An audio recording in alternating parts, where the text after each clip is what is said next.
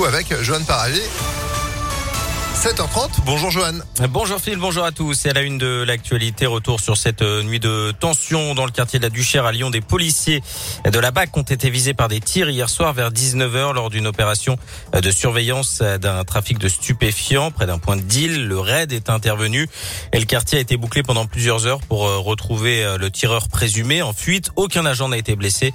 Le maire de Lyon, Grégory Doucet, s'est rendu sur place dans la soirée en dénonçant des faits extrêmement graves. L'enquête a été confiée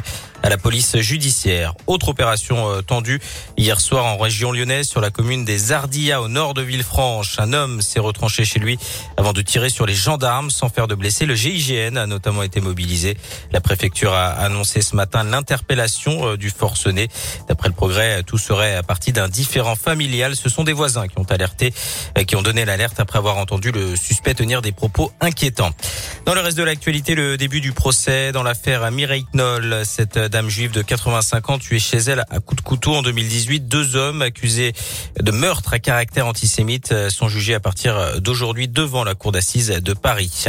Le feu vert de l'Agence européenne des médicaments qui a approuvé hier l'administration d'une troisième dose du vaccin Moderna aux plus de 18 ans. Comme pour le vaccin Pfizer, ce sera aux organismes de santé publique de trancher dans les prochaines semaines.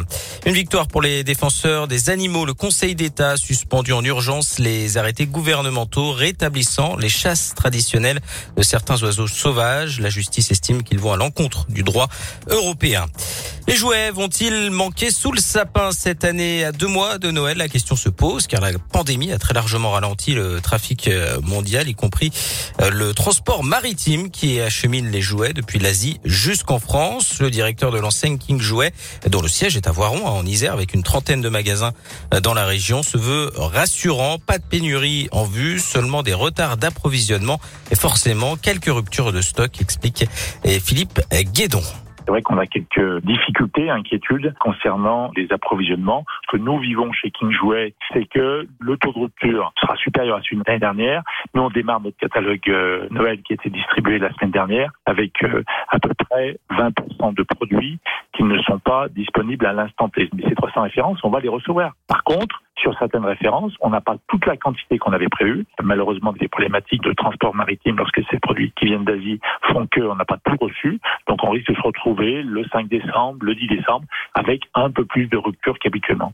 Un phénomène qui va surtout toucher les jouets avec de l'électronique hein, à cause du manque de matières premières. Pour ce qui est euh, des prix, pas de flambée euh, prévue, mais une hausse de 3% en moyenne. Vous retrouvez toutes les infos sur impactfm.fr. Et puis on termine avec euh, du sport et du foot féminin. Ce soir, l'équipe de France se déplace au Kazakhstan pour un match de qualification pour la prochaine Coupe du Monde. Le coup d'envoi, ce sera à 17h. Eh ben, évidemment, merci beaucoup. Allez les Bleus, on retrouve, on retrouve tout cela sur impactfm.fr. Et puis allez l'OL aussi tous en tribune avec Impact. Ah oui. Pour soutenir le Loup, l'Asvel et l'OL, c'est chez nous que ça se passe. Vos invitations pour être samedi au parc, juste après Patrick Fiori et puis la météo. Merci beaucoup Johan, vous êtes de retour à 8h. À tout à l'heure.